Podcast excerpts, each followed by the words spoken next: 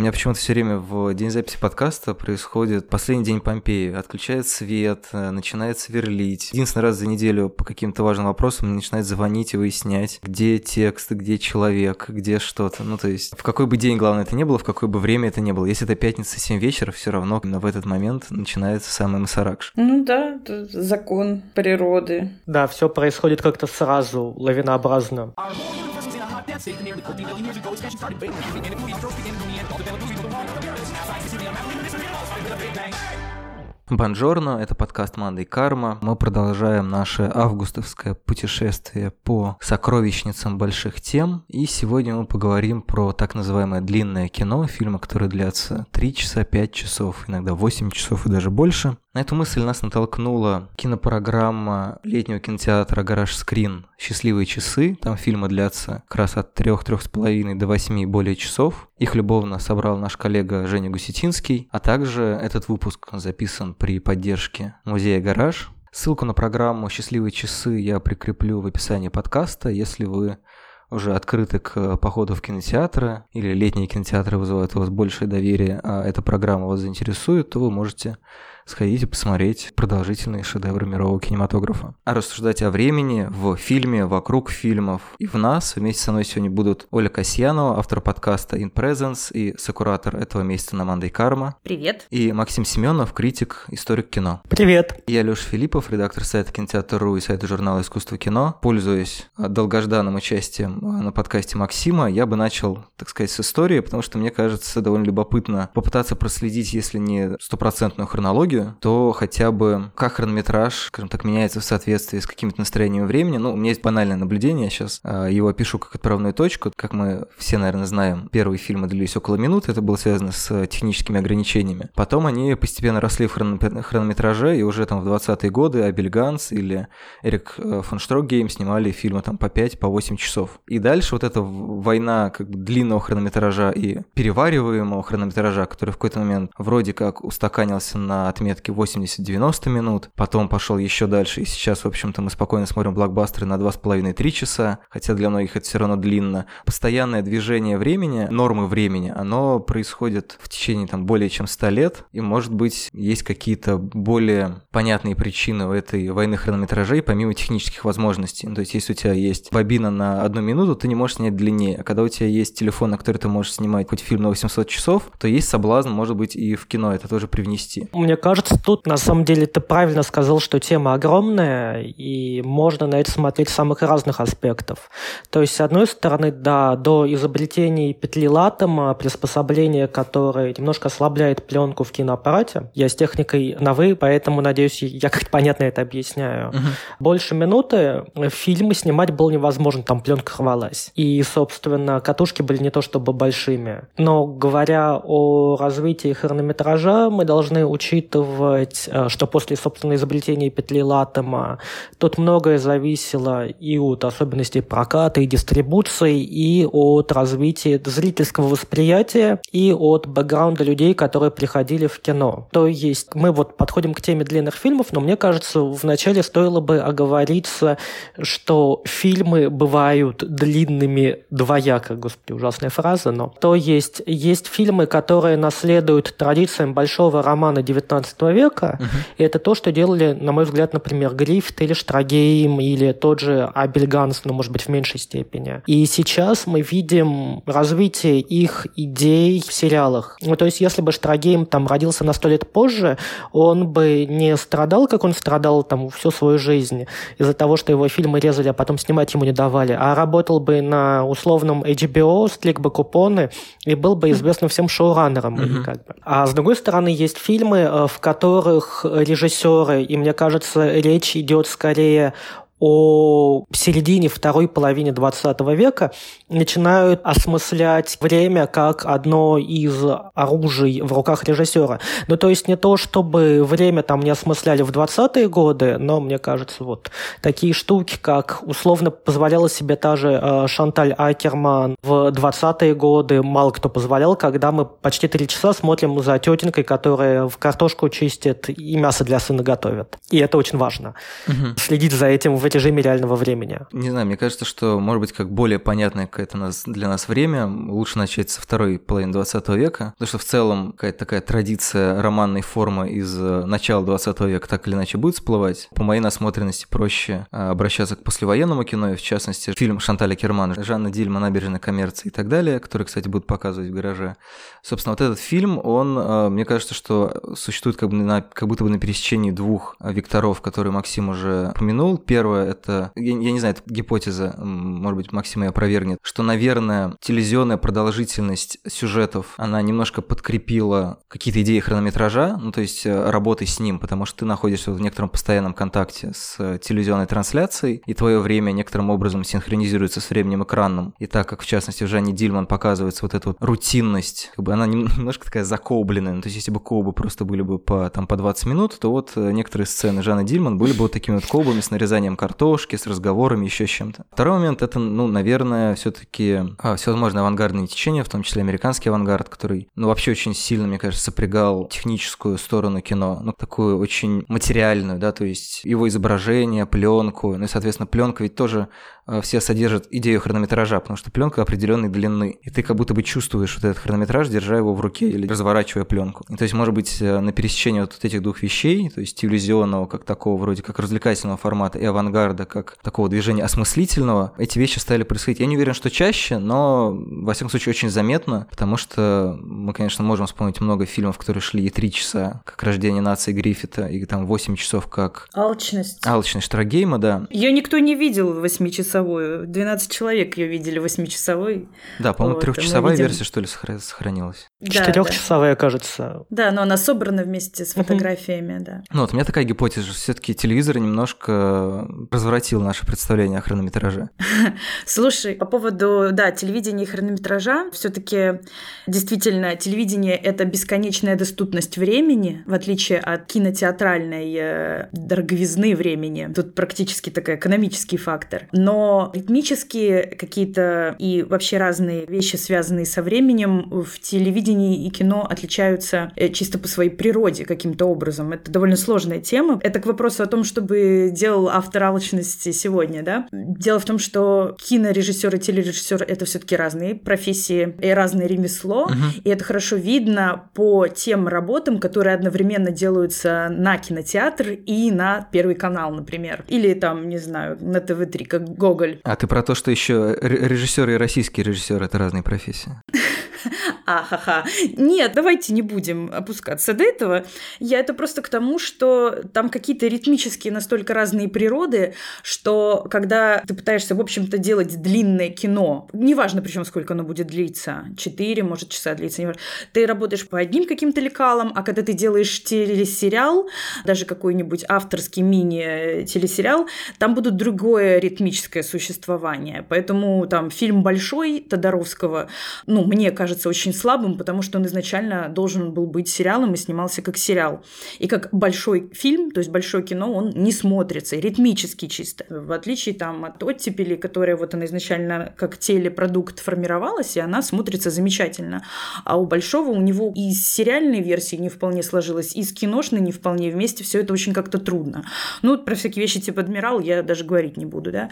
Поэтому, не знаю, мне кажется, что все таки работа с временем еще очень сильно зависит от того, вот в каком универсуме существует та или иная работа. Я на всякий случай уточню, что у меня нет русофобских настроений по отношению к российским режиссерам, просто именно какое-то довольно российское ноу-хау делать либо из сериала фильм, да, да. попутно теряя ключевые звенья и абсолютно не чувствуя разницу в ритме, либо наоборот, мы взяли фильм, добавили туда неудачные сцены, у нас получилась сериальная версия фильма «Текст», э, ну это довольно угу. такие специфические ходы. Да, странные какие-то такие истории истории. Да, соглашусь с Олей, на самом деле. Не знаю, насколько это уместно в разговоре про длинное кино, но когда я смотрел Гоголя в кинотеатре, какие-то серии, я вдруг понял, что у меня к нему куча претензий, и это все чудовищно и ужасно.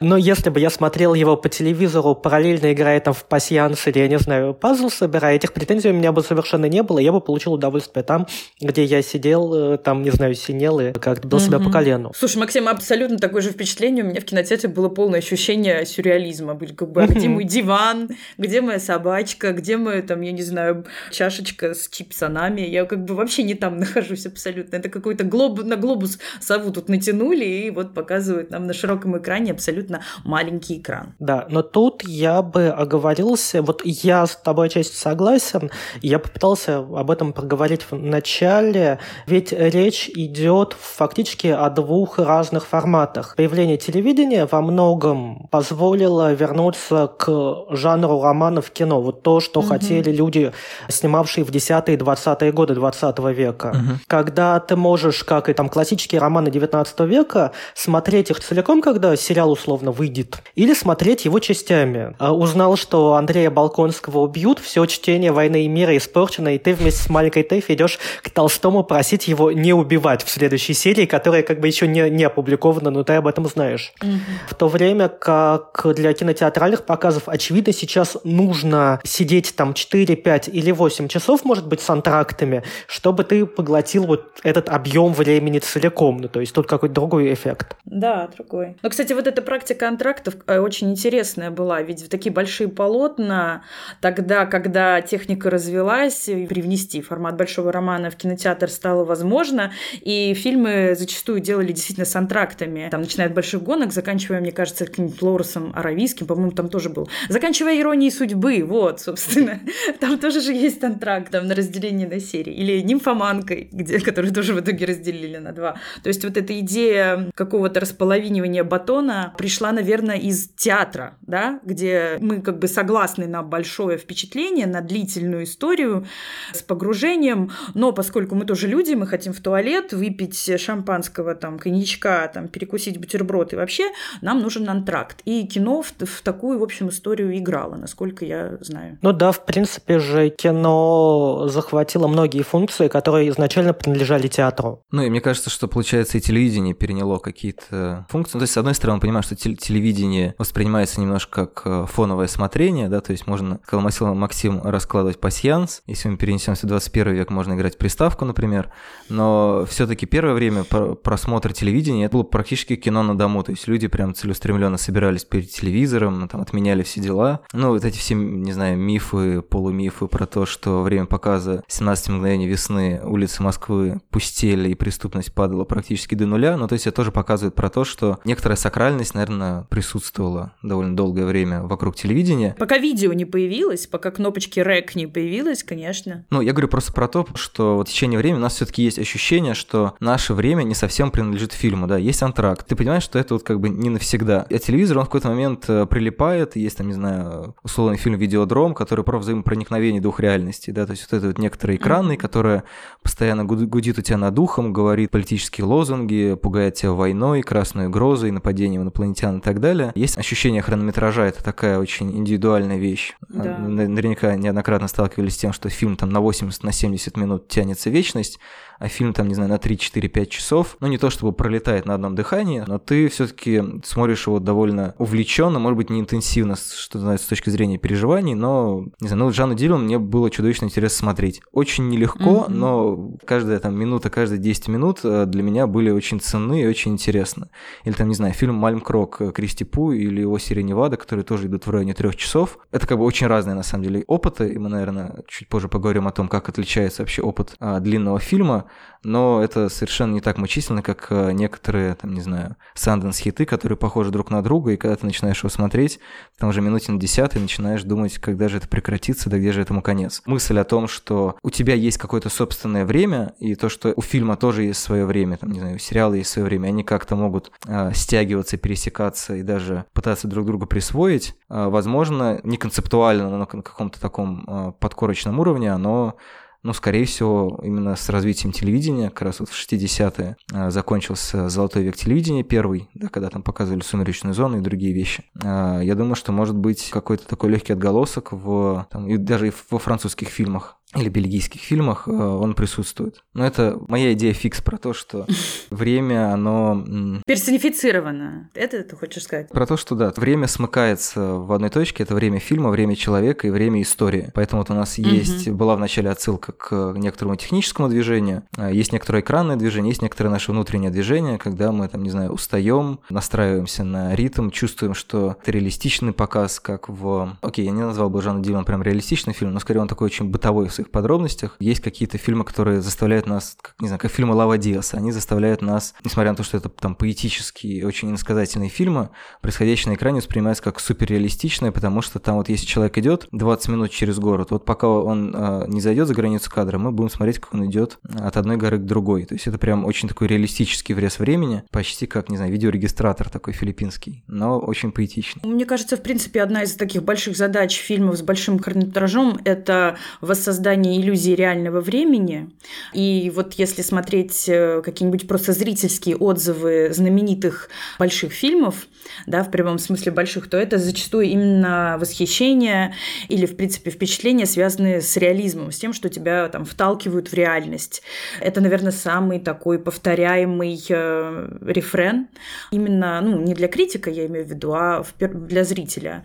И очень многих это ну, гипнотизирует. Поэтому хрон помогает идти в эту сторону, в приближение к реальности. С другой стороны, конечно, вот ты начал, наверное, самую такую большую важную тему в связи с хроном про то, что хрон реальный и ощущение времени — это абсолютно разные истории, поэтому там медленное кино и длинное кино — это абсолютно разные вещи. Как там фильмы Лукреции Мартель идут меньше двух часов, окажется, что это эпопея, а какие-нибудь, эм, не знаю, фильмы Скорсезе могут идти три-три с половиной часа, а смотреться очень живенько. Ну и даже у того же самого Скорсезе его «Молчание», например, смотрится, который идет меньше трех часов, по-моему, 2, 2.40 оно идет, оно смотрится совершенно иначе, в три раза длиннее, чем «Волк с Уолл-стрит», который идет больше, а, причем значительно больше. Это внутренняя организация времени, это, наверное, один из самых классных, доступных кинематографу физических и метафизических процессов. То, как кино работает с временем, в принципе, это практически волшебство. Умеет оно делать все, сжимать, разжимать, растягивать, стягивать, сминать, как э, тесто для пасты, просто это время делать с ним все что угодно.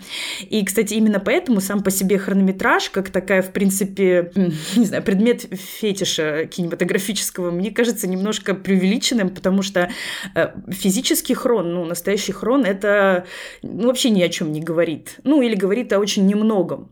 Но ты можешь, в принципе, догадаться, что, наверное, это или эпик, или экранизация какая-то подробная, или какой-то фильм-разговор, или фильм движения, да, одноплановый какой-нибудь. Э, ну, что-нибудь вот такое лавдивовское, Белла, Белла Таровское uh-huh. и так далее.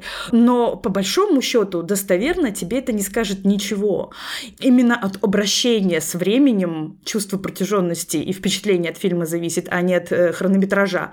При этом, насколько я знаю, вокруг хронометража действительно происходит огромное количество всяких культов, срачей из самых разных фетишизаций. Вот. И обычно, кстати, если вот так э, гуглить людей, которые занимаются экстремальным временем, там, например, сверхкороткими ужастиками, есть такое да, движение 15-секундных uh-huh. ужастиков, или большими лентами, которые исполняются как арт-проект. Все мы знаем, что время от времени появляется очередной рекорд Гиннесса по длинный какой-то супер длинный фильм, который идет четверо суток и который не несет в себе э, ничего, условно говоря, для нас кинематографического, а является таким, вот как ты говорил, соблазн, э, если можно снимать 600 часов, 600 часов, то есть большой соблазн именно так и сделать. И такие фильмы есть, например, поездки в место, где делают смартфоны, и там камера всю поездку просто включена и все. Да, этот фильм называется «Логистика», он идет 857 часов, то есть неделю его смотреть можно. Ну да, вот. В общем, э, очень часто, когда таких людей представляют, которые занимаются им, там всегда стоит не просто слово режиссер, там обязательно стоит слово синефил. И я заметила такую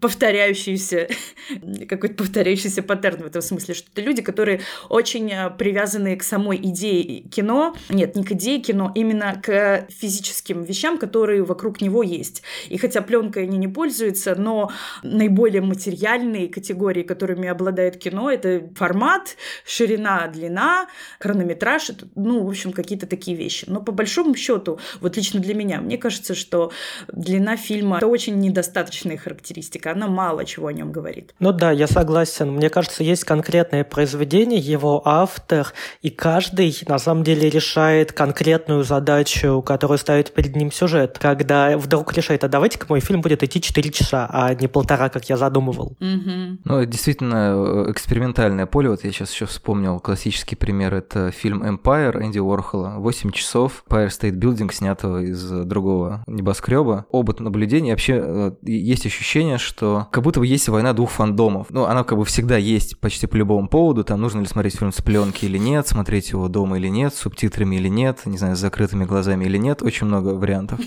Но в частности есть условно такой как бы воеристский характер кинематографа, который обычно, ну, он такой как будто бы немножко более придуманный, что-то вот там немножко тут подтянуто, здесь, э, здесь преувеличено. Ну, ну, чтобы мы чувствовали, что как будто мы находимся в каком-то теле. А есть э, вот это вот кино, которое нас проверяет на прочность и предлагает нам стать как будто бы одними глазами и говорит, нет, ребят, мы не будем как в псих или подглядывающем смотреть в щелку и там чем-то наслаждаться, а мы будем э, долго созерцать вот некоторую реальность со всеми ее шероховатостями, пустотами и ничем происходящим, то есть полностью нарушать догму о том, что типа кино — это жизнь, с которой вырезано все скучное. Вот как раз как будто бы длинное кино в таком варианте, который, как уже было сказано, не романный и не сюжетно оправданный, скажем так, mm-hmm. в нем вот это вот как будто право на скуку возвращается. То есть тоже вот такая очень немножко эфемерная категория, но тем не менее, почему, например, считалось, что фильм должен идти там 80 минут или 90 минут? Потому что зритель зараза заскучает. Если в первые 8 минут не произошло а, резкого сюжетного поворота,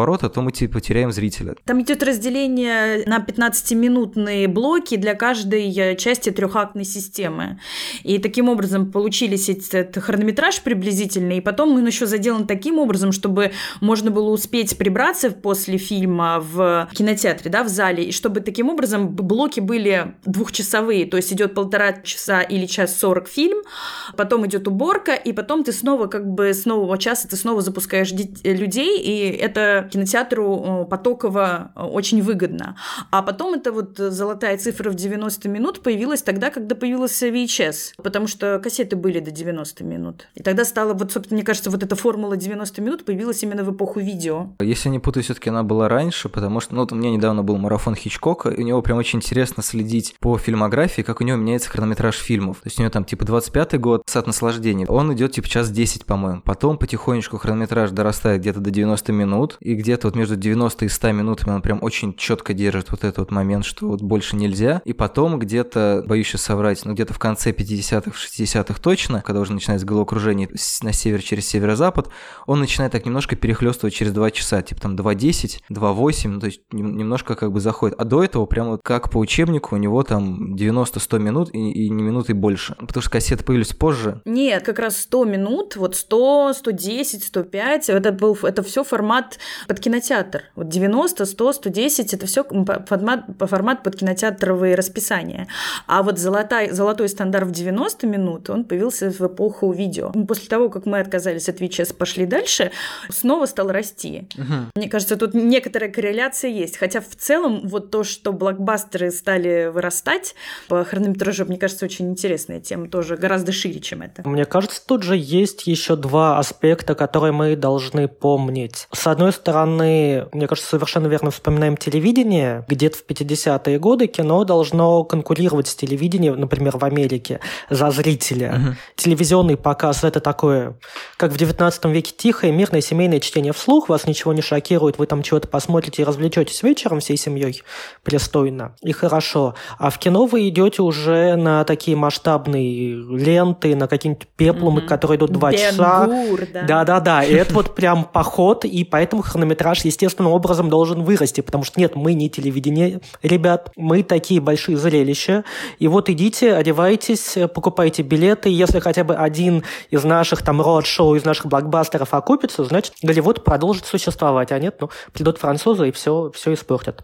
Второе, мне кажется, и мы об этом не говорим, ведь такое осмысление кино, как кино, хотя оно началось довольно рано, э, мне кажется, важным этапом. Тут являются где-то 40-е, 60-е годы. Даже в 20-е и 30-е, может быть, я какую-то ересь несу, но мне всегда так казалось, режиссеры все равно немножко отталкиваются от того, с чем они знакомы в детстве. То есть, прежде всего, с книжками, там mm-hmm. по тому же Эйзенштейну это видно, mm-hmm. с театром, со спектаклями, которые они смотрели. И вот они это привносят. Взять того же Гриффита или Штрагейма, это же прям большие-большие романы, которые они снимают на, на экран. В то время как поколение там синефилов послевоенное, они уже отталкиваются, когда начинают снимать не столько от книжек и спектаклей, сколько от фильмов, которые они посмотрели.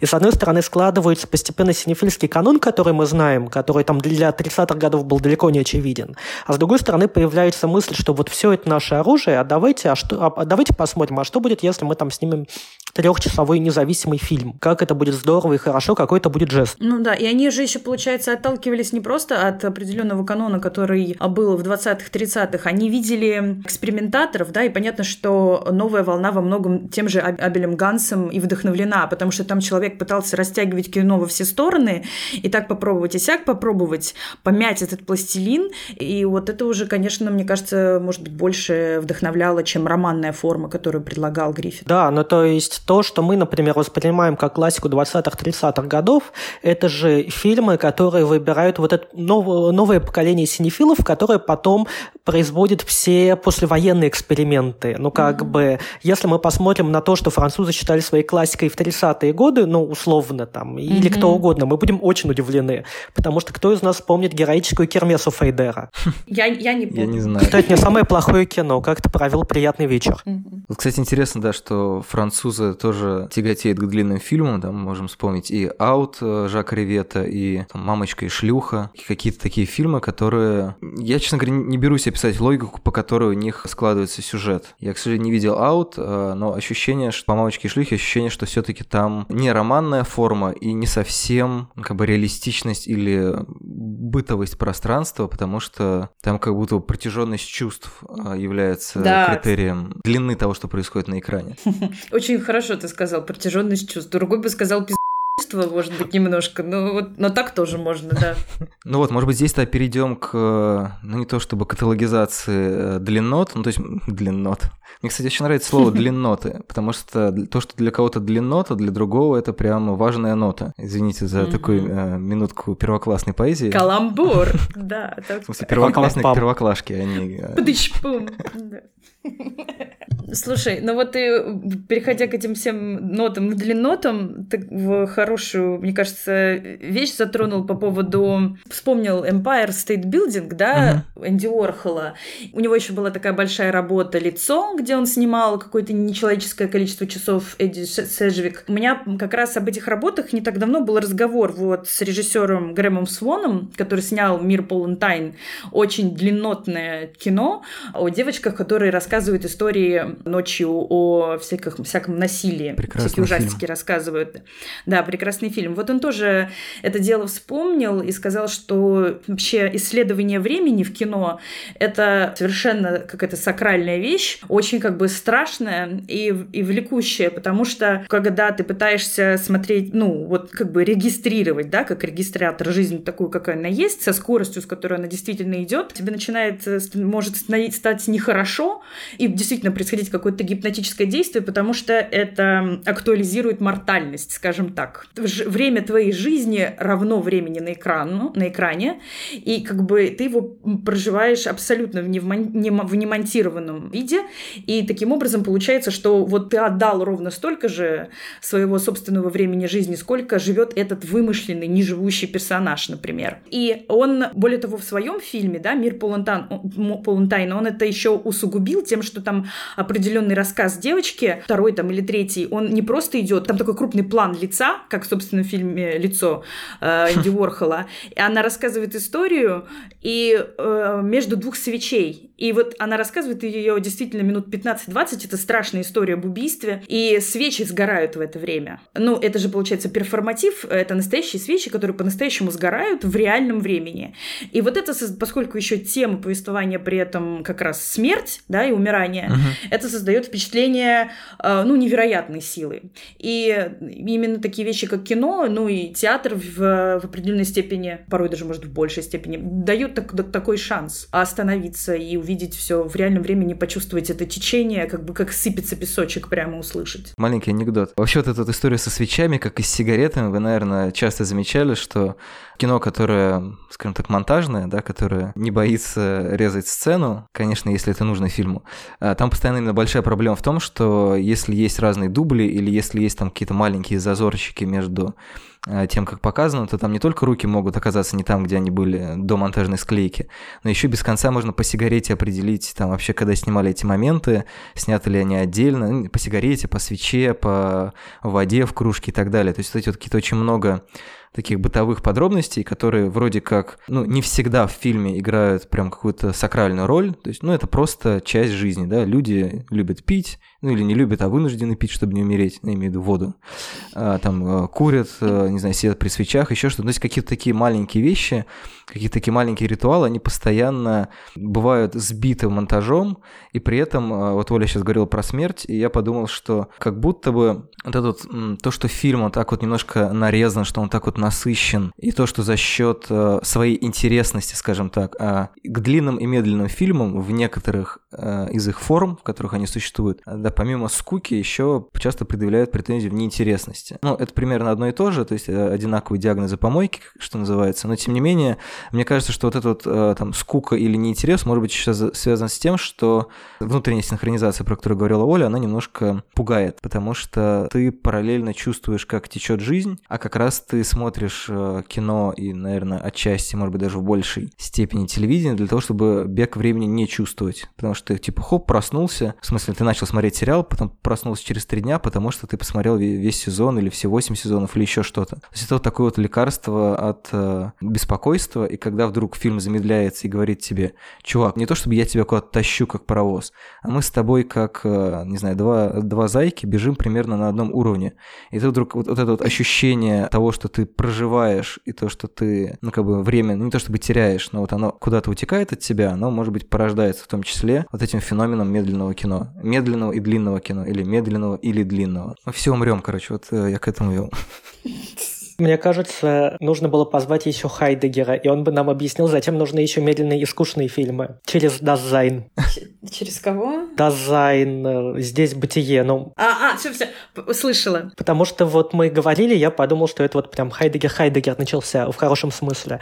А, но я хотел, пока мы совсем далеко не ушли, заметить, может быть, я скажу крамольную вещь, но мне кажется, что такие объекты, такие фильмы, как Empire Уорхола, они же на самом деле не предназначены для того, чтобы зритель в действительности сидел 8 часов. Ну, то есть это скорее такой важный художественный жест, и 8 часов подряд смотреть Empire – это тоже такой ответный жест, который mm-hmm. превращает зрителя в сотворца. Вот а я, а, а я готов просидеть 8 часов. Вы очень с тобой согласны, так и есть. Ты абсолютно приравниваешься к режиссеру в этот момент, и в том-то, в общем, и кайф. Да, но в то же время есть же э, сейчас, говоря, кстати, о телевидении, не знаю, слышали вы о таком или нет, есть, насколько я понимаю, в Скандинавии реалити-шоу, такое медленное телевидение, когда мы в реальном времени смотрим, как поезд идет, там, да. не знаю, откуда, из одной точки в другую, через фьорды, от станции к станцию с пятиминутными выключениями включениями свет, когда поезд входит в туннель, или там 10-минутными. А, ну это связано уже все-таки с нашим некой усталостью от э, слишком большой монтажности всего происходящего, как раз засилием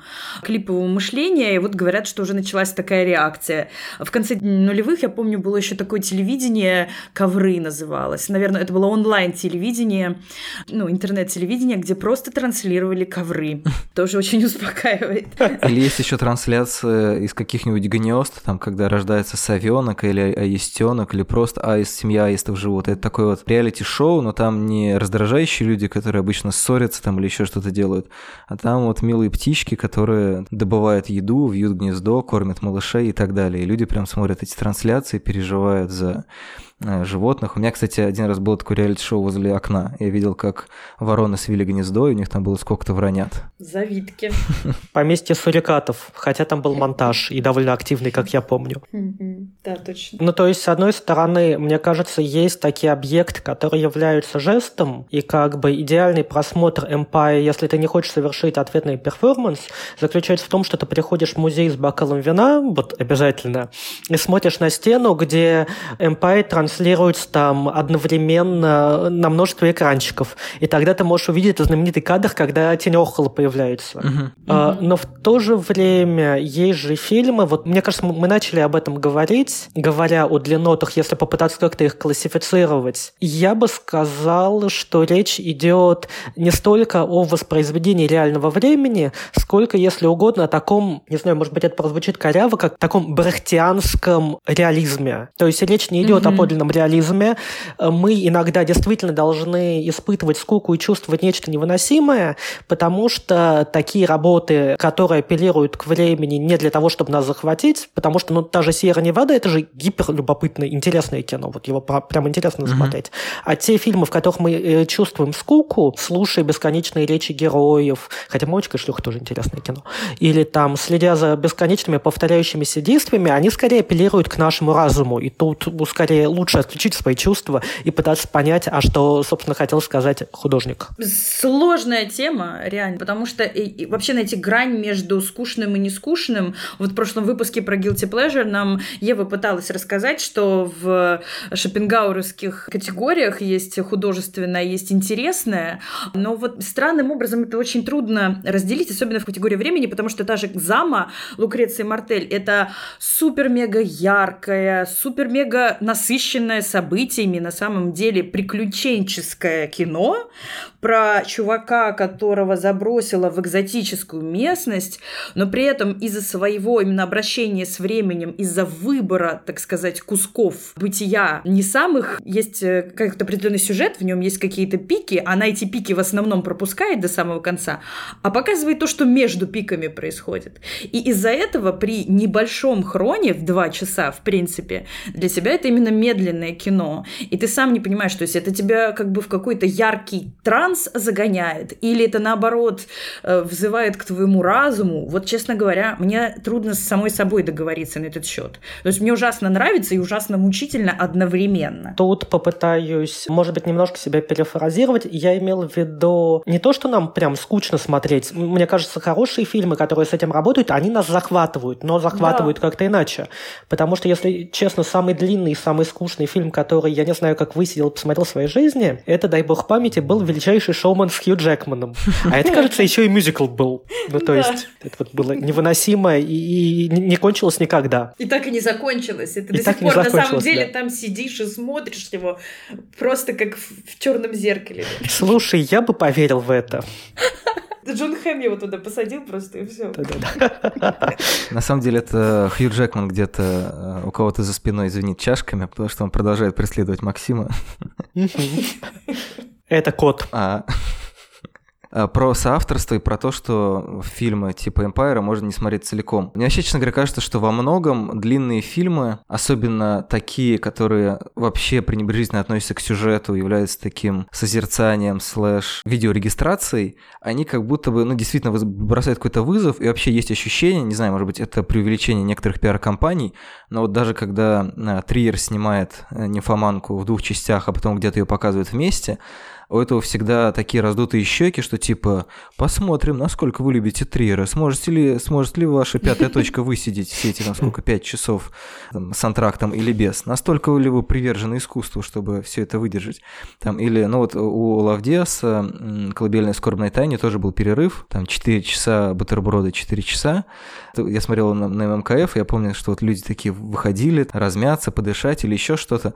Это не было ощущение, что это люди пришли в театр, и у них э, такой светский раут. Это было ощущение, что мы были на гладиаторском поединке, нас отвели в уголок, no. дали попить, там, не знаю, капу поменяли. На войне, да. Ну, то есть э, это, это реально такой немножко... Опять же, а, не все длинные фильмы, там, не знаю, они скучные, мучительные и так далее. Есть люди, которые э, высиживают Лава Диаса с огромным удовольствием, и только, ну, как бы физическая немощь тела, которая не может 4 э, часа сидеть в одной позе без того, чтобы что-то не затекло, это единственное, что им мешает, и это такая очень субъективная территория. Но тем не менее, кажется, Максим правильно заметил, что действительно это некоторый авторский жест, и в силу, да, как Оля сказала, что это некоторый синефильский жест часто, хотя не всегда. То есть я, я не знаю, не, не, не знаю, насколько это синефильский жест э, в случае Лава Диаса, у меня ощущение, что это просто его э, внутреннее ощущение времени. Не то чтобы для него это реалистичное кино, но вот он э, ощущает течение времени таким образом, и таким образом его фиксирует. Поэтому мы обычно, когда идем на, скажем так, не европейских режиссеров, там у многих японских режиссеров есть длинные фильмы, mm-hmm. филиппинских режиссеров и так далее, мы сразу такие, ага, понятно, но у них дзен, мы будем смотреть. Ну, то есть это такой еще немножко элемент э, экзотизации э, происходящего на экране, мы не беремся судить, насколько это длиннотно или нет. А, но с другой стороны, вот если пример Энди Уорхола, то по большому счету, когда ты смотришь какой-то вот такой видеоарт в музее, например, то это не подразумевает, что ты смотришь его от начала до конца. Но привычка кинематографическая не уходить с фильма, даже если он тебе очень не нравится, если Хью Джекман тебя потом будет преследовать после сеанса э, и петь тебе в ухо, многие люди от, от, от нее как бы избавились. Но вот я, например, если типа вот я начал смотреть фильм в кинотеатре, я супер редко ухожу. Если фильм там идет какое-то неприличное количество часов, я буду типа сидеть до конца и пытаться проникнуть вот в это вот э, течение времени. Я этот вызов обязательно принимаю, как будто если я уйду, потом меня где-нибудь встретит какой-нибудь режиссер Кристи Пу и будет надо мной насмехаться. Такой типа, что, не выдержал мои три с половиной часа? Хотя Мальм Крок очень интересное кино, его было очень тяжело смотреть в Берлине, потому что ты его смотришь как бы с субтитрами, более того, еще с английскими субтитрами, и ты по большому счету даже не смотришь фильм, а читаешь его. Очевидно, что в гараже его будут показывать с русскими субтитрами. Я, честно говоря, прям завидую людям, которые э, смогут его, если они готовы ходить в кинотеатры, то посмотреть его с русскими субтитрами, а не с английскими, потому что почти у всех, кто вышел с этого сеанса, болела голова, потому что ты одновременно пытался и читать, и смотреть, и несмотря на то, что на экране не то, что много происходило, ну, там есть важные э, визуальные решения, некоторые сценки, которые как иллюстрируют то, о чем они говорят. Но самое важное то, что они говорят. Mm-hmm. Ты буквально э, там читаешь эту книгу Соловьева, и в принципе, если ты потом прочитаешь, э, то у тебя более-менее все сложится, хотя он там что-то меняет местами. Но действительно, вот история про кино идей. Просто иногда это кино идей может быть немножко замаскировано подо что-то еще, как в Жанне Дильман, когда ты понимаешь, что это концепт, но при этом он тебя еще интригует и как некоторая фиксация повседневности определенным образом выстроена. А, а здесь тебя прям бомбардируют идеями и получаешь определенное удовольствие, но это прям такое трудовое удовольствие. Шопенгауэр, мне кажется, был бы супер доволен э, всеми, кто посмотрел этот фильм. Ну, вот тем, кто вербально настроен, мне кажется, гораздо легче с речью, потому что речь создает какой-то параллельный образный мир, особенно если тебе не надо читать субтитры, ты со звука все-таки это как ты понимаешь. Разговорное кино легко выдерживает большой хрон. Экшен, естественно, если он сделан круто, тоже замечательно выдерживает хрон. Мне кажется, я Лоуренса Равийского посмотрела и не заметила. В общем, как это все прошли эти четыре часа. А вот действительно, когда нет ни того, ни другого, время становится главным действующим лицом, и вот тут-то у нас и начинаются какие-то непривычные вещи. И мне кажется, конечно, может быть, Empire не создан для того, чтобы его смотреть, но вот тот же Грэм Свон, он говорил, что он смотрел лицо конкретно, да, и он, э, да, сначала там поумирал, поспал, пострадал, а потом ему стало очень интересно смотреть на человеческое лицо сквозь время. Просто человеческое лицо сквозь время. Он говорит, это увлекательнейшая вещь. Если пройти, как бы, знаете, как э, аквалангисты на глубину идут, э, им нужно ну, пережить определенные компр... изменения давления, компрессию, и тогда, в общем, на глубине они себя будут чувствовать нормально. И если, конечно, сразу туда бухаться, то тяжело. Нужно спокойненько, медленно проходить, а потом выходить и проходить декомпрессию. И вот он говорит, что в этом ну, в состоянии лицо становится очень интересным. Он, собственно, поэтому и снял фильм, построенный полностью на крупных планах. Он говорит, что это ну, тоже своего рода сюжет э, движения человеческого лица. Очень такой даже динамичный. То, что нас не убивает, делает нас сильнее. Ну да. Каких еще философов это мы точно. не упомянем в этом месяце? Э, ну, это такой э, на 15 минут старше. И действительно такая драматургическая жизнь э, лица. Но есть же, да, понятие там киногении. И про некоторых актеров говорят, что они очень киногеничные. Например, фильм «Закат», который идет 2 часа 22 минуты. Очень красивый хронометраж.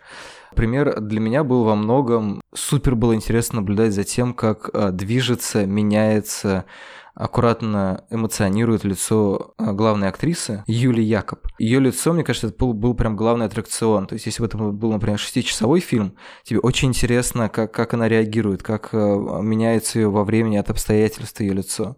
Есть же все вот эти вот кадры, они часто выставляются, ну, сейчас, наверное, уже меньше, в музеях современного искусства, где показывают, как э, гниет яблоко в реальном времени. Да, у Питера Гринуэя mm-hmm. он использовал э, в Z2.0, по-моему, э, тоже некоторые сценки с тем, как все умирает. И вообще ощущение, что пленка позволяет нам наблюдать старение и умирание, которое происходит не с нами. Вот как я говорил про смерть. И в сериалах это тоже очень сильно прослеживается, потому что мы проходим некоторый длительный промежуток жизни с э, персонажами, там, не знаю, сериала «Друзья», они за 10 лет там меняются, худеют, э, толстеют, стареют, еще что с ними происходит. Они успевают забеременеть и потом снова вернуться активно в съемки. И то есть это вот действительно такое, такое безопасное проживание жизни через, через что-то. Но с другой стороны, все-таки сериал очень часто, особенно если это ситком, он, это безопасное проживание. А когда это экстремальное некоторое проживание, не знаю, когда ты смотришь фильмы Белла Тара, и там у него mm-hmm. всегда все такое очень сосредоточено. Это, кстати, еще вопрос, э, конечно, точки зрения. То есть вот я говорил, что есть вуэристское кино, есть кино, которое предлагает нам поработать с видеорегистратором, есть еще кино, снятое с точки зрения вечности. Вот, наверное, Тар, он немножко вот про это, про э, кино глазами апокалипсиса, mm-hmm. когда вот, там, не знаю, в гармониях Веркмейстера все вот этот вот э, потусторонний ветер, в Туринской лошади потусторонний ветер, в восьмичасовом станинском танго. ветер. То есть у него mm-hmm. все время вот это вот ощущение, да, что типа mm-hmm. мы песочек на поверхности мироздания, и нас в любой момент сдует. Ну все, теперь пришло время сказать сказать, что кино — это смерть за работой, да? Пришел этот момент. Чек, чек, Вот да, он, да. чек, да. И что самое классное в этом смысле, это клип Гурченко, которая поет песню «Хочешь» Земфиры, и рядом с ней живой еще стоят ее мертвые партнеры по фильмам, и это душераздирающее зрелище. Если кто-то не смотрел, посмотрите, поплачьте, это классно, это очень жестко. Извини, а что за клип еще раз? Это клип, в котором Людмила Гурченко поет песню Земфиры «Хочешь» а. на, бе- на белом белом хромаке, и рядом с ней, прямо в ее рост, соответственно, стоят вырезанные из фильмов ее мертвые любимые партнеры. Ну, молодые, красивые, просто зашибенские мужчины. И вместе это смотрится просто как смерть заработает. Ты еще понимаешь, что сейчас еще и как бы Гурченко тоже уже скоро все, и она это как бы пред, предсмертное такое абсолютно заявление любви. Угу. Вот, очень-очень жесткая вещь. Звучит как сцена из фильма Сарантино. Ну нет, нет, на практике не совсем. Нет, я понимаю, я глуп шучу.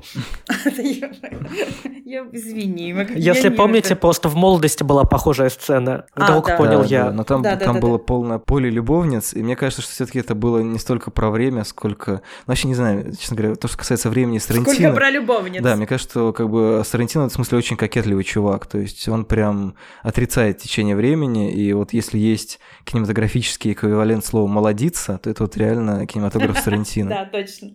Ну вот Людмила Марковна, она не так там, нет, она именно... Это про кино на самом деле, клип очень сильно, про то, что кино делает довольно страшную, очень противоестественную даже вещь, оно заставляет мертвецов продолжать жить. Но помните, мне кажется, это вот такое свойство кино, которое еще чуть ли не в 90-е годы 19 века отметили, оно же занимается таким воровством. Оно mm. ворует у реальности явления, которые мы видим и не замечаем, и вырывая их из контекста, ставит нас лицом к лицом перед, там, не знаю, ветками, опадающими ветром или постепенным старением чужого человеческого лица. Это да. Это же как продолжение идеи о том, что фотография ворует душу, мне кажется. То есть, в принципе, можно да, обратно да. эту демонизацию все вернуть, что вообще надо отменить кинематограф, пока нас всех не высосало. Жуть. Все, ребят, так сказать, нам нужен поворот в этом разговоре. Слушайте, но это же такие идеи Базен начались у нас такое кино, да. мумификация времени. Раньше мы мумифицировали своих знатных покойников, а сейчас просто снимаем э, наших прославленных э, живых на пленку, чтобы потом, когда они умрут, мы на них смотрели. И непрославленных. И непрославленных. Р- родных, да. Родных. И кого угодно. И вот потом кино станет равновеликим нашей реальности, и придет боженька. Или не придет. Кто О, как бог. смотрит а на давайте, это. А давайте, знаете, что обсудим? Иначе сейчас меня засосет в депрессию. А вот все таки действительно, мне очень хотелось поговорить, почему так стремительно, на самом деле, за последние 10-15 лет длина блокбастера стала снова расти. Потому что я так понимаю, что как бы добавился, появился вот этот добавочный акт, акт в хронометраже какой-то, да, по сравнению с каким-нибудь 2008 э, годом, где Марвел только начинался, да, и сейчас есть явная такая разница, то есть блокбастеров перестал быть опять, значит, полтора часа и вернулся в те времена, как вот Максим говорил про то, что давайте одевайтесь хорошенько и идите, у нас тут что-то очень крупненькое, и вы свои денежки не зря заплатите, то в этом смысле тоже такое ощущение, что люди стали не то что даже выдерживать, а требовать большой блокбастер, если то есть он должен быть вот 2.10. Ой, я сейчас скажу очень странную штуку, которая постоянно приходит мне на ум. И если вы скажете мне, что я заблуждаюсь, я буду очень рад. Когда я, э, прежде всего, она приходит мне на ум не на Марвеле или DC, а когда я зачем-то смотрю большие русские исторические фильмы современные. Там «Адмирал», «Викинг» а, и что там еще угу. выходило такое бесчеловечное. Т-34. Союз спасения. Ой, нет. А, Блажен муж вообще не едет на совет нечестивых. Ну да, вот все в, в этом духе. Мне кажется, по визуальной составляющей, это вот прям какая-то очень дикая моя мысль, они как-то неосознанно пытаются воспроизвести классицистический эпос. Ну вот, там, не знаю, читаешь условного Хераскова «Россияду», там, э, смотришь, э, какие факты он отбирает э, в своей поэме. Вот тут нужно изобразить какую-то безутешную вдовицу, там что-то еще происходит. А потом смотришь условного «Викинга» и смотришь там не панораму, а те кадры монтажные, которые они устраивают в этот свой бесконечный хронометраж.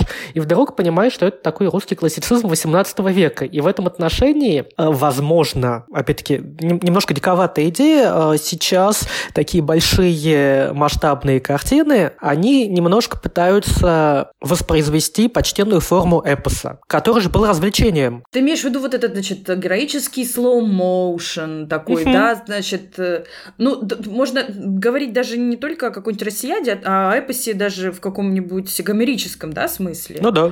Но да. мне просто как-то неловко сравнивать Викинга с Гомером, а вот с Россиядой он как-то очень хорошо рифмуется. Понятно, как ты к Хераскову относишься. Люблю его, очень развлекательно развлекает меня. Вот, во время карантина перечитывал. В России только два союзника – слоумо и продукт плейсмент. Да-да-да. У России два врага – Чернослев и Курага. Да, bullet time. Простите.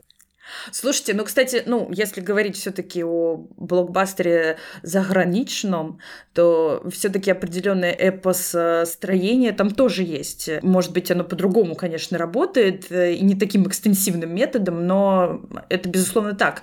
Мне другое интересно. Мне кажется, есть еще какой-то финт на тему того, что вот этот грамотный потребитель современный, зритель как юзер, да, как такой человек, который априори в некотором смысле критик уже, потому что он может писать рецензии на кинопоиске. И вообще, в общем, он серьезно относится к потреблению. Для него кино это потребление. Ему, во-первых, действительно важно, чтобы типа было побольше минуточек яркого зрелища за его копеечку, потому что билет уже как бы 400 рублей, uh-huh. а иногда уже и 500. Ну, это чисто экономическая такая часть. С другой стороны, мне кажется, люди наконец-то немножечко притомились трехактной системой. И мне кажется, рождается некий такой вот четвертый акт, что метамодерн, в принципе, породил некий четвертый добавочный акт, такой бонус-трек Japanese Edition, да, для диска. Ты не можешь в Японии просто так выпустить свой альбом, нужно сделать бонус-трек.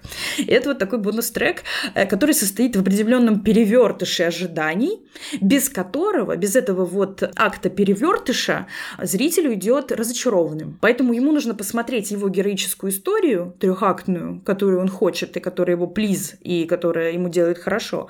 А потом также еще частью его удовлетворения теперь является некий призрачный четвертый акт перевертыш, который делает эту историю какой-то иной, какой-то более сложной в некотором смысле или нестандартной. И, ну и таким образом тешит определенное такое ощущение, что это не совсем уж повторение того, что мы видели. При этом все равно есть ощущение, что это бесконечное повторение того, что мы видели, но как будто бы вот с такой вот страховкой на эту тему. А ведь в эпосе не то, что четвертый акт, там и 24 песни может быть. Ну, это да. А еще, а еще же есть эти сцены после титров. Да-да-да. Я хотел подхватить э, реплика по поводу фразы Максима про российское кино. Мне кажется, что вот эта идея про такой новый классицизм, не знаю, можно ли такой термин употребить. Он связан не столько э, с романами Хераскова или чем-то таким, что вспоминал Максим, а с тем, что, ну, вернее, это как бы второй отжим. Поэмы. То, что это отжим вот этого вот классицизма, изображенного в советском кинематографе, и попытка вот этого возвращения традиций. Такой немножко, может быть, может быть, не знаю, многие со мной не согласятся и даже, может быть, обидятся за этот термин, такой немножко имперский флер. То есть, когда мы как бы вытягиваем, с одной стороны, и книжную традицию какую-то, там, не знаю, ну, условно там слово полку Игореве, там что-то вот такое вот, там адмирал, союз спасения, еще что-то. С другой стороны, мы немножко работаем с какими-то визуальными кодами советского кино, и здесь, возможно, это отдельная огромная тема, про которую я давно думаю, что в наш визуальный вкус, ну не совсем наш, а тех людей, которые, например, считают, что после советского кино российское ничего интересного не предоставило, и что все, что сейчас есть, смотреть невозможно, он связан с тем, что тот визуальный нарратив, тот визуальный стиль, который существовал, он в основном перешел на телевидение и там стремительно деградировал. Просто потому что советская визуальность, она ну, как бы менялась, менялась, менялась и выменялась к тому, к чему она пришла сейчас. А в том э, сравнительно легко, но на самом деле довольно условно ретранслируемом виде, в котором она могла сохраниться, она перешла на телек, превратилась в там либо более-менее приличное мыло, либо совсем непотребное, и как бы вот поэтому популярность телевидения в купе с его э, ресурсами сохраняется. Что касается, например, четвертого акта, то мне кажется, что, например, если мы говорим про Марвел, то это в целом какая-то такая история немножко сериальная, в которой есть некоторые обрубочки, то есть заделы на будущее, вот как сцена после титров, которую э, Оля вспомнила, она тебе, с одной стороны, дает как будто бы еще кусочек попкорна за твои там 400 рублей, а с другой стороны, иногда это некоторые намеки либо на прошлый нарратив, либо на будущий. А если бы у фильма были ручки, то вот э, сцена после титров — это ручки, которыми он хватается за следующий предыдущий фильм. Либо буквально, потому что это может получить развитие, либо умозрительно, то есть он дает тебе ощущение вот этой связанности. И именно из-за того, что все должно быть связано, и в связи с тем, что много-много фильмов, потом они объединяются в Мстителей, потом снова много фильмов, они объединяются в Мстителей, то хронометраж растет еще в связи с тем, что тебе нужно, во-первых, а, про всех все объяснить и дать некоторую экспозицию, которая все равно не дает тебе да, возможно, кстати, возможности да. понять, если ты пришел с Мороза. А второе, то, что, на мой взгляд, очень сильно топит фильм «Мстители. Финал», помимо многих других причин, которые могут его топить, это то, что если у тебя 50 э, персонажей э, существует в этой вселенной, и у тебя глобальная сходка, такая встреча выпускников, то ты должен каждому дать хотя бы чуть-чуть экранного времени. И в какой-то момент этот фильм превращается даже не в трехактную систему, хотя она там наверняка соблюдена, а, если там... А фотоальбом, да, да такой, это такой абсолют... дем... дембельский. Да, абсолютно, да, такой вот альбом, где там буквально просто происходит. Смотрите, это же, это же Стар-Лорд, вот он летит на своих там э, летающих ботинках, а это Тони Старк, Железный Человек. То есть это немножко дом, который построил Джек. То есть это реально такая скороговорка, где иногда у людей просто буквально есть три минуты для того, чтобы появиться, что-то сказать и исчезнуть. И потом они не появляются следующие там полчаса, 50 минут и так далее. Понятно, что они, может быть, не важны с точки зрения э, центральной линии, но тогда, мне кажется, можно на них и забить. Но вот эта вот необходимость как бы устроить такой, такую сходку, устроить э, презентацию на комик-коне формальную, не в смысле, что это действительно мероприятие, а то, что и немножко сам фильм начинает восприниматься как э, некоторое мероприятие в отношении именно фильмов Марвел, наверное, есть. С другой стороны, есть такие вот э, упертые ценители трехчасовых фильмов, как Питер Джексон, поэтому у него и «Властелин колец» три часа идет, и «Хоббит» идет три часа, и «Кинг-Конг» идет три часа, и что ему не дай, все идет три часа. Только, да. по-моему, а, мы никогда не станем старше, идет два там с небольшим, и то, ну, видимо, просто хроники не хватило, чтобы сделать еще длиннее. Но вот у него есть вот это как раз эпическое дыхание, человек действительно его чувствует. Ну да, это другая да, история, да. конечно, личная. Ну слушай, ну, ну просто я не только к Марвелу это как-то ощущаю, но и к менее разросшимся вселенным с метастазами во всем. И вот, например, какой-нибудь Лего-фильм, хотя это тоже превращается в франшизу, или какой-нибудь Пикачу. Я, конечно, очень плохо помню эти фильмы, потому что запомнить их невозможно никак. И вот уж точно просто это стирается. Вот если Хью Джекман все время теперь ночует буквально вместе с Максимом на соседней подушке и дышит ему в ухо, то тут некая обратная история. Но мне кажется, там есть такая... Может быть, я не права, но это вот мое зрительское впечатление о целой декаде, что есть такое ощущение, что арки героической недостаточно, перемены это в воздухе, все такое, да, вот, героической арки недостаточно, и после того, как ты ее осваиваешь, тебе нужно развернуть, создать, усилить известный, в общем-то, и древний троп ложной победы. И показать, что там истинная победа будет там сложнее, будет другой, будет менее какой-то очевидной и так далее. Или это будет не победа на самом деле, а поражение, да, пирова победа.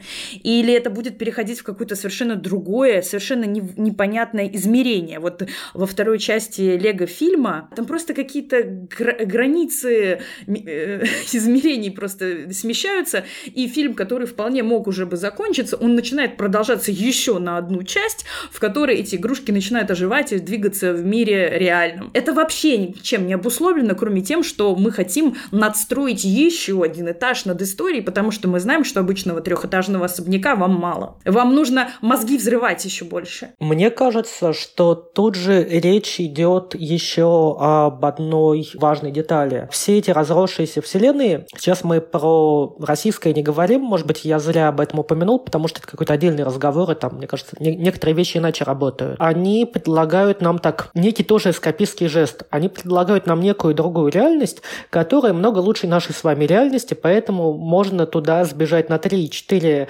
часа, и эта реальность должна убедить нас в том, что она целостная, непротиворечивая, яркая и более любопытная, чем наша. Поэтому нам показывают куски вот этой реальности, которая не нужна для развития действ- действия серии любимых супергероев, которые не задействованы в данной конкретной истории, но намекая, что это все один большой объемный фильм. И если мы хотим в это вовлечься, то лучше покупать билеты на все сеансы. Разве нет? Да, да, и совершенно верно. Нам продают не историю, которую в рамках блокбастера канона легко рассказать за 90-100 минут, а нам продают именно реальность. А реальность это нечто более объемное, чем история. Это да. как недвижимость, знаете, э, типа билет на Пандору. Билет в кино или в другую реальность. Это буквально слоган э, 3D очков. же. Ну, не 3D очков, Да. 3D сеансов. Точно. Так, ну, мне кажется, мы уже пошли немножко в другую степь, потому что все-таки Лего фильм не длинный фильм. Он идет, по-моему, часа полтора, ну, максимум два. А, Это большая отдельная тема, которую, не знаю, на- надеюсь, мы однажды сможем как-то сформулировать и обсудить. Не, ну просто, Леш, ну они, правда, стали статистически длиннее за, за последние 10-15 лет. В целом они стали статистически длиннее. Они двигаются к двум часам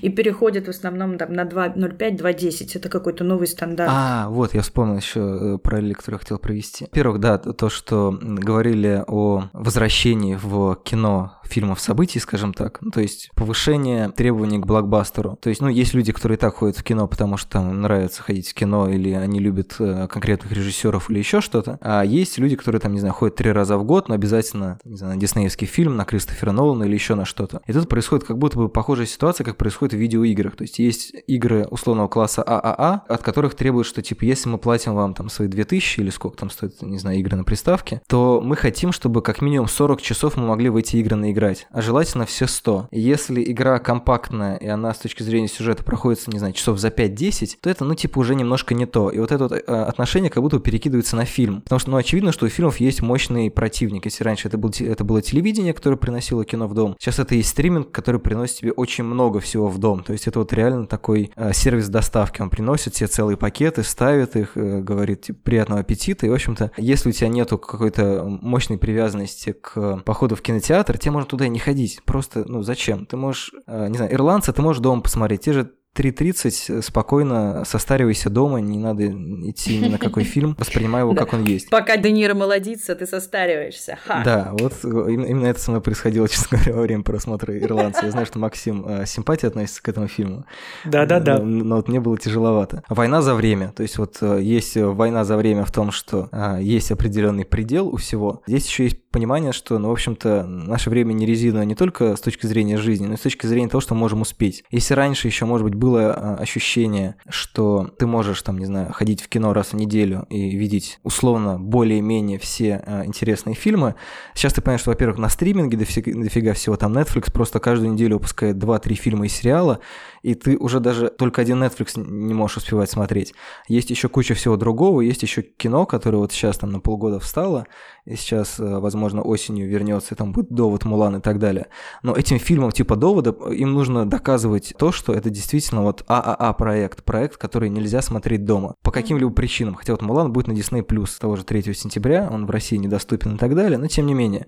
Все-таки главный прикол в том, что тебе дают очень много всего, тебе дают некоторую дополнительную реальность, и помимо развлечения, да, такого парка аттракционов, тебе еще дают билет на путешествие. То есть это еще немножко такая работа турфирмы слэш Аттракциона. ну, аттракцион, плюс турфирма, плюс, не знаю, продажа посуды. Ну, короче, каких-то сопутствующих товаров. То, что вот, как сказал Максим, это часть чего-то большего. То есть покупайте билеты и на другие, езжайте в другие страны вселенной Марвел. Не знаю, покупайте mm-hmm. сувенирку Ваканды или еще что-то. Смотрите сериалы. Смотри, да, у нас еще есть огромное количество сериалов дополнительных по этой вселенной и около этой вселенной, потому что, как я понял, нетфликсовские сериалы по Марвел, которые были в какой-то момент гораздо сильнее фильмов, не вошли, что называется, в так называемый канон, и они где-то немножко параллельно существуют. Это реально такой а, огромный робот, который вынужден состоять из очень многих вещей, и время в нем а, действительно очень сильно экономическая категория, то что он хочет приклеить твое время к как можно большему количеству своих частей, потому что это может быть вообще все что угодно. Но мне кажется, что здесь мы возвращаемся к тезису о походе в кино как о некоем акте выбора и акте в некоторых случаях соавторства. То есть ты можешь быть засосанной машиной капиталистической любви к Марвелу, новыми мифологиями, и ходить в майках с супергероями, я ничего против не умею, у меня самого есть парочка. У меня тоже. А, и, и комиксы активно читаю. Можешь а, посмотреть 8 часов Empire, или ты можешь посмотреть трехчасовую драму, или ты можешь посмотреть Ирландца, или ты можешь посмотреть Властелина колец, и насколько длина фильма всегда зачастую сейчас определяется авторским произволом, его амбициями и замыслами, так и наше желание его посмотреть определяется тем, какому типу зрителя мы принадлежим и насколько мы открыты или закрыты для определенных видов просмотра. Ну, то есть я говорю какой-то трюизм самоочевидный, но мне почему-то показалось, что нужно его проговорить. Я даже не уверена по поводу прям авторского произвола. Думаю, что все таки в большинстве случаев это стратегические величины, когда мы не говорим о прям арт-перформансе каком-то или о глубоком инди, или о фестивале фестивальном кино. Хотя и там тоже есть определенные стратегические причины выбирать тот или иной хронометраж. Но в любом случае, да, это, безусловно, такая история соавторства. С одной стороны, кино снова становится аттракционом в смысле кинотеатров, и по той причине, по которой Лёша оговорил, да, вполне естественной, исторической. С другой стороны, мы все становимся людьми, чье время это основной капитал, и в связи с этим, мне кажется, очень сильно сильно как-то шарахает э, вообще категорию выбора времени во всем. Например, в YouTube средняя протяженность видео, хотя, казалось бы, клиповое мышление, э, мы все не можем заострить свое внимание больше 20 секунд. Ага, конечно, в YouTube видео становится там средние 40 минут, час, вообще два, легко. Вся эта история про клиповое мышление, она, конечно, сильно переоценена, потому что клиповое мышление как раз очень требует концентрации, и зачастую нужно все-таки как-то чередовать и человеку свойственно смотреть э, антиклиповое и клиповое в перемешку. Ну, в общем, короче говоря, мы чувствуем сейчас, что наш основной капитал — это время в плане культуры именно из-за разнообразия, и поэтому каких-то форматов, в том числе и в смысле хронометража, становится очень много разных, и у нас есть парадоксальные выборы. Нам порой на что-то очень жалко времени, мы хотим что-то очень быстро, сообщите мне быстро, это слишком длинная новость, там еще что-то, а с другой стороны мы переживаем переживаем этот бесконечный ренессанс сериала, и бинж-вончинг стал практически, не знаю, болезнью поколения, да, то есть мы можем смотреть что-то 24 часа к ряду. Мне вообще кажется, что аудиовизуальное, скажу так, чтобы не говорить только кино, хорошо тем, что в нем почти еще ничего и не вымерло. Все те, условно, типы визуальных развлечений, которые появились во времена Люмьеров или Прэнсов, они вполне до сих пор дожили. Мы просто об этом не задумываемся, и мы с ними постоянно сталкиваемся. Да, да. Люмьеровские фильмы — это просто вайн, как он есть. Да-да-да, Инстаграм, Коуп, вот все вот это вот. ТикТок, да, да. Ну, давайте на это... ТикТок, да. На ТикТоке мы закончим. Да, давайте на этой жизнеутверждающей ноте, да. ноте попрощаемся, чтобы это был не самый длинный выпуск подкаста, хотя есть соблазн, Эй! конечно. Что... Поболтать еще час. Подходит, я просто, я просто да. к сожалению, не помню, какой самый-самый длинный по хронометражу подкаст, поэтому я боюсь, что, ну, типа, для надежного можно до двух растянуть, но потом... Просто Поставь в конце, как закольцуй какую-нибудь фразу, поставь в конце ее 6 часов, и все будет Просто нормально. подкаст э, залью, чтобы это было пять раз одна и та же дорожка проигрывалась. Да, да, да, да. Да, это наш авторский жест. Лала Хей 24 часа, да? Прекрасно. Всем спасибо. Пока-пока. Всем пока и любовь. Пока. Пока. А что это вы здесь делаете? А? Кино-то уже кончилось. Так это было сложно артикулировать в течение выпуска, я запишу небольшое послесловие, в котором отмечу некоторые фильмы из тех, которые мы обсуждали, как фильмы программы «Счастливые часы». Это, собственно, «Мальм Крок» Кристи Пую, это «Мамочка и шлюха», фильм с названием, который было очень тяжело вспомнить, Жанна Дильман, «Набережная коммерции 23», Брюссель, 1080. И могучее восьмичасовое полотно Беллы Тара «Сатанинская танго».